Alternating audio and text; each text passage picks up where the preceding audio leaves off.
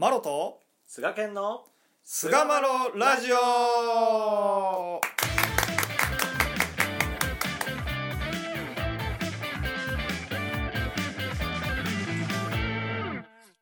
さあそれでは始まりました。第353回菅マロラジオ。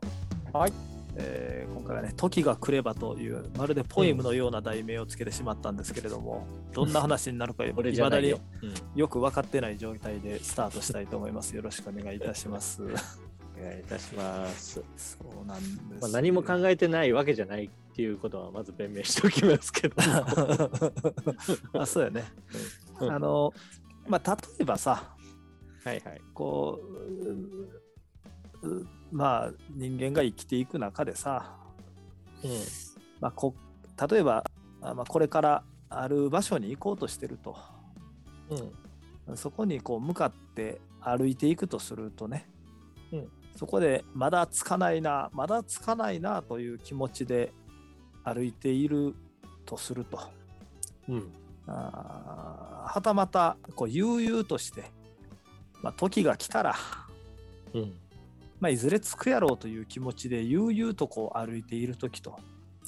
同じ外から見たら歩いているようなあ姿であってもそのうん。こう歩くことにえー対する気持ちの中心の面の中では大きなこう違いがあるんじゃないかなとこう僕は思うんですよね。うん。でその内面の違いっていうのはうん。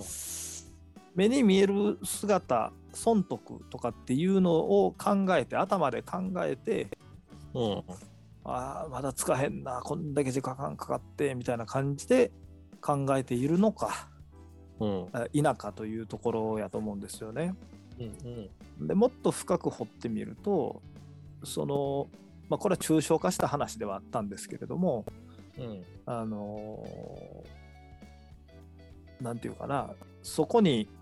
極端なこと言ったらつかなかったとしてもうん。あのそこに向かって、えー進むといううん。うー信念といいますか思いというか、まあ、そこを、うん。その気持ちを変えないということがですね、えー結果としてその歩いてる道中を非常にこう尊いものにしていくんじゃないかなということをね思ったんですよね。なるほど。なんかまあ、信念っていうとなんかもうものすごい崇高な感じで、まあ、入ってきますけど、なんかもう少しやんわり言ったらなんか、主体性っていうところって一つあるのかなって今聞いてて思ったんですよね。うん、やらされているのか、それとも自分からあそれを掴み取って、まあ、選択しているのかっていう、そういう違いもあるのかなっていうふうに、なるほどね。まあ、聞いてて思いましたけどうん。うんあまあ理想ってやっぱこう持つのって大事やんか。ここに行きたいっていうはい理想を持つっていうことは大事やねんけれども、うん。ただそこに固執してしまうあまり心の面をほったらかしにしていることっていうのはよくあって、うん、うん。あると思う。うん。そこに、目的をはっきりさせて手段がないがしろになってるっていうケースですよね。うん、だそこにしっかりと進んでいくんだとこういう思いで進んでいくんだというところを持ててる人っていうのはついてもつかなくてもまあ言うたら満足してるんですよね。うん。うん、だつくこと目に見えた姿だけを目的としているとついた瞬間は満足できんねんけどうん、次からまたこう満足できないという心持ちになってしまうという。次の目的地をまた設定するってい設う。定し設定してっていうところなんですよね。まあ、人生っていう大きなところで見たときにうんやっぱりこうあの自分自身がどう生きていくかっていうところにうんえーをしっかり持ってたらねそこで何が起こってきてもその生き方をこうぶらさずにね歩みをずっと進めていけるんじゃないかなっていうようなこともねなんか思ったりしたんですよ僕は。うん。うん。でもこれ、なんて言ったらいいんですかね。目標を持ってるっていうことと、うん。なんていうかこう、今、目の前にあることをこう現実的にこう進んでいくっていうことと、うん。これ両方大事っていう話だろうなっていうふうに。まあそうだね。どっちかがっていうわけではないと思うんだけどね。うん。うんやっぱここ心のありようなんかなと思ったりはするかな、やっぱり。そうですね。うんまあ、距離を見ていても、まあ、神様はやっぱり、陽気暮らし世界実現っていう、まあ、崇高な一番の人間の作られた目的であるゴール地点とともに、またその日々のい生きている、まあ、この今っていう瞬間をこうないがしろにするようなこともおっしゃってはないと思うんですよね。うんうんうんだからその両面がやっぱ大事なのかなっていうふうにまあそう。んですけど、まうんあ先人のね、お話の中にも、あの、成分委員っていう、あの、諸井正一さんが残した、うんえー書籍という、まあ、後になって書籍になったもんですけど、まあ、先人の先生から聞いた話で、あの、まあ、千里続いたあ藪中を針の戸桑で道を開くような心で通れっていう、まあ、そういうお話が残ってますけども、まあ、この道は山中のおハエ、えーなんて言ったらいいの、えー、ごもったかな？持ったところに道をつける、えー踏みしめ、叩きしめて道をつける。道が広まる。えー五目かき分け、芝切り払い、どんな大木も邪魔になるものは切り払ってしまうで。なんぼ暇取ってもつけ切らねばならん。邪魔になるものはどんな大木でもお大石でも取り払って付け通すという、えー亀さんのまあまあ何でも偉い天の思惑出すなっていう、まあ、そういうお話がありますけど、まあ前回の天然自然、まあ、自然体っていうところで語った、まあ、天然自然っていうところの,、まあ、あの分かりやすい、えーお話なんかなと、うん思うんですね。なんかこう合理的に、えーブルドーザーを持ってきてとか、まあそういうことではなくてですね、まあ、針の研ぐわという非常に小さい道具で、えーこれね、あの、千里続いて藪中ってこれ、まあ、竹林みたいなところでしょう、きっと。まあ、竹ってすごい根っこが張るんですよね。そこをこの小さな針の研ぐわで、え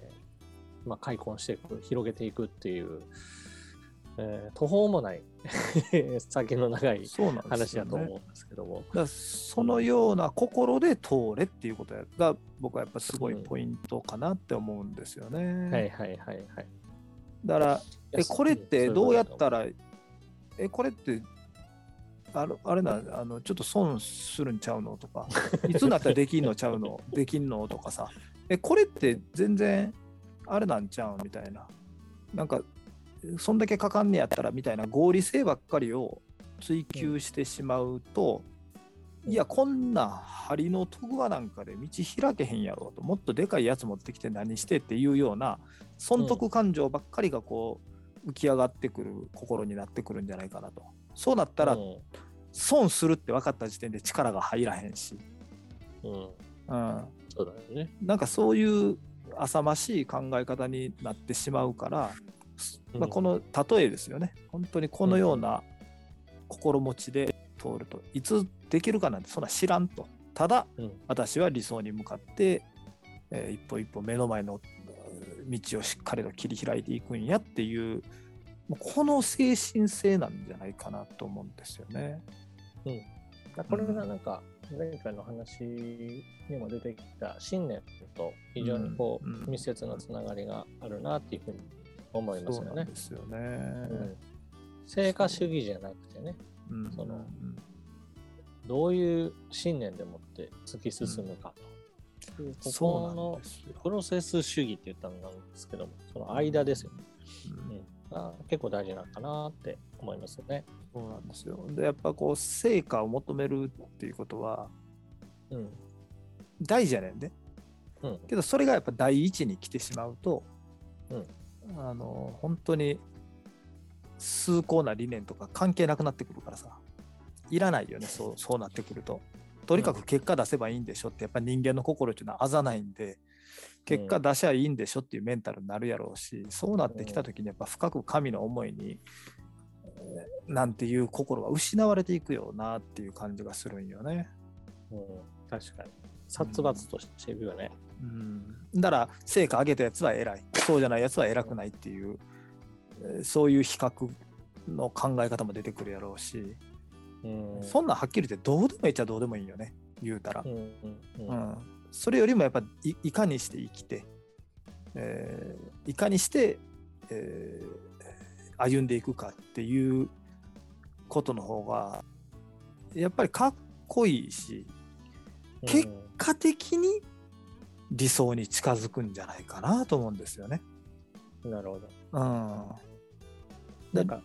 うん、そうですね。うん。だって大家様の雛形見ててもさえーっと、うんそろそろ26年7年経ったから死んじゃこさそうかみたいなそんな生優しいもんじゃないやんか。二十何年もそまさにあれって針の研ぐ輪で道を開くような心じゃないけど、まあ、うん神さんの心やけどそういうお姿ではなかったんじゃないかなと思うんですよね。本当にその打算的なことはしないし歩みを止めるわけでもない。成果が出えへんかったからといってへこむわけでもなく淡々と助け一条の道をつけるために歩みを進めておられたと。まあ淡々とじゃないな。いそいそとやな。いそいそとこうずっとこう歩みを進めておられたと。そこに見返りがないからとかあるからっていうのでの軸で考えとったら二十何年もやってられへんよはっきり言うてさ、そうだよね。うん。そんなん言うたらもうに20日ですらできひんわ言うたら。20日大根？20日大根ですらできないぐらいのやつやんか。それをできたっていうことはやっぱり神助け一条の道をこうつけるという強い意志。まあこれは神の意志なんやろうけどもうんそういう意志のもとにあの結果を求めずにさりとってただただ目の前のことやってるだけじゃなくてまあそれはきちっとしたその神の計画っていうのはあったんやろうけど、うんうんううん。ん、そういう姿なのかなっていうね。雛形を見てて特に思いますよね。本当に。まあでもこのお話の中で、まあ、針の研ぐ輪っていうふうにまあこう限定されてるのはこの道具道具の限定性っていうことよりかはうおそらくまあその精神というところに主眼があって、うん。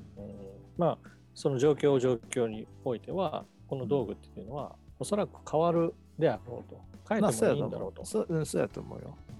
だけどもなかなかこの相対する世界っていうのは非常に大変で広いというところを、お考えてお通りいただけたらという、まあ、神様のお話なんじゃないかなとね。私は思うんですよね。だか。らこれ本当ね現実的な成果主義になんていうかな極端によって考えたら、え千里っていうのは大体 400km なんでそれを針の研ぐわって言ったら針っていうのはあの針ですよね。だからそれでほんまに開いていこうと思ったら計算上ではみたいなことやってることなんですよ。やれへんと。言うたらねうん。それではやる前から何もアクションが起きないっていうことになるんでうんうん。やっぱこの道で行くっていうことを決めるか決めへんかっていうのがまず大事でこの道で行くって決めたんやったらそういう高い精神性というかさ、うん、そこであの悠々とこう前を向いてただ進んで目の前に困難が起こった時は一生懸命対処して、うん、っていうことなのかなと思いますね。うんまあそれがなんかこうなんでしょうねみんなが一緒のことをするっていうことなく、まあ、一人一人の特分っていうのが際立っていくっていうまあ、原動力っていうか核になってくるかもしれないですね。あかもしれないね。うんうんなやっぱりこれやって何になんねんとか自分だって得がないよなとかっていう考え方自体がね理想としてることとかけ離れた考え方になってるっていうのも気づかなあかんやろうし、そうですね。うん、でやっぱそのそもそも歩みを止めるというか歩み出しすらできないような状態になるっていうこともやっぱりあるやろうし、う。ん。うんいつつくか分からんしつかないかもしれないっていうやっぱ高き理想というかね、うん。そういうのを抱きつつですね、うん。えーまあ、つく時はつくしつかない時はつかないというそのつくつかないっていうところに執着しない精神性というかね、まあ、そういった歩み方をしていると、心に執着が生まれにくくなってですね、うん、悠々と歩みを進めることができてうさぎと亀じゃないですけれども結果的にね気づいた時に大きくこう前進しているという姿をお見せいただけるんじゃないかなと思いますね。うん、はい、はい、というところで第353回「えー、針の研ぐはあちゃは時が来れば終わりにいたしたいと思います。はい、どうもありがとうございました。ありがとうございました。